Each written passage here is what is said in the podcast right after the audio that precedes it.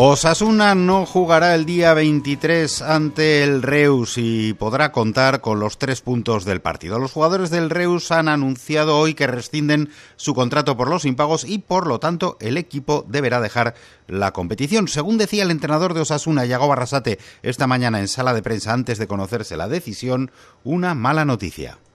No nos gusta, ¿no? Al final eh, es verdad que es una comidilla que está todos los días, pero estamos pensando en el Alcorcón del Reus poco podemos hacer, solidarizarnos. Yo, por ejemplo, con Xavi Bartolo y todo el cuerpo técnico, con los jugadores, con los empleados, con la afición, yo creo que si no jugamos la semana que viene va a ser una mala noticia. Esa es la noticia de hoy, pero hay muchos más frentes abiertos en la actualidad osasunista, desde la propuesta de sanción de 200.000 euros y cierre de un mes del Sadar a la asamblea del domingo en la que Luis Abalza intentará sacar adelante una vez más los presupuestos hasta que no se olvide el partido del domingo ante el Alcorcón. Así que vamos con todo.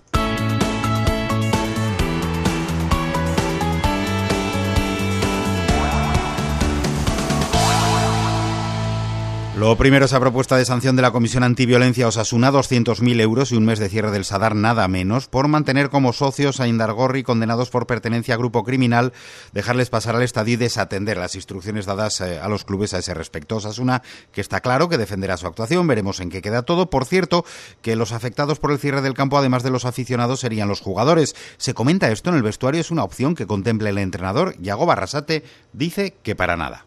No, no, yo creo que lo que puedo decir es que estoy súper orgulloso de, la afición que tenemos y que estoy deseando otra vez de, jugar en el Sadar el, domingo. ¿no? Yo creo que, que, es nuestro fortín, es donde nos encontramos cómodos y no estoy pensando ahora que, nos vayan a cerrar el campo, no, al revés, estoy deseando de que llegue el domingo y que podamos jugar otra vez en el Sadar todos estos asuntos que no nos han de hacer olvidar que el domingo hay partido y además contra un rival directo de la zona alta, el eh, Alcorcón. Un equipo que aunque ha perdido los dos últimos partidos, el último precisamente ante el Reus sigue siendo un equipo muy peligroso, es lo que dice Yago Barrasate.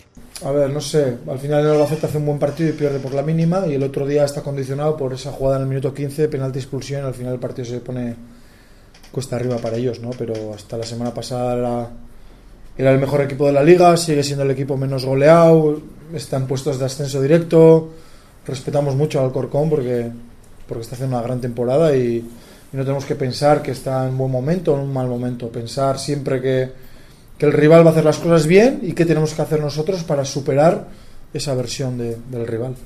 Un partido el del domingo para el que son bajas seguras por lesión Perea y Sergio Herrera, tampoco Aridane todavía con molestias podrá estar, ni Lillo seguramente, sí que se probará mañana Rubén que podría llegar a jugar. Y el domingo además del partido, la asamblea en la que la directiva de Luis Abalza intentará por segunda vez aprobar los presupuestos. Joaquín Canalejos, presidente de la Comisión Económica de Osasuna, ha hablado en la SER de lo importante que según él es aprobar unos presupuestos que dice que demuestran la buena gestión del club en lo económico. Y ojo que también ha desvelado que Osasuna ya ha hablado con las formaciones políticas presentes en el Parlamento y después de esas conversaciones dan por hecho que en estos días, o en enero a lo sumo, el Parlamento votará el aval del Gobierno a la operación financiera para la reforma del SADAR. Eh, me consta que, el club pues ya efectivamente está haciendo gestiones con, con partidos políticos y demás y que la idea es que el Parlamento lo pueda aprobar, si no es en este mes, en diciembre, o por lo menos que vaya al Parlamento en el mes de diciembre, iría en el mes de enero. En el mes de enero ya se sabrá si efectivamente se cuenta con ese aval del gobierno y a partir de ahí es, es, cuestión de poner en marcha toda la maquinaria, formalizar la operación con bancos y poder empezar, entiendo yo que se podría empezar febrero o marzo a ejecutar la reforma. Y además de Osasuna.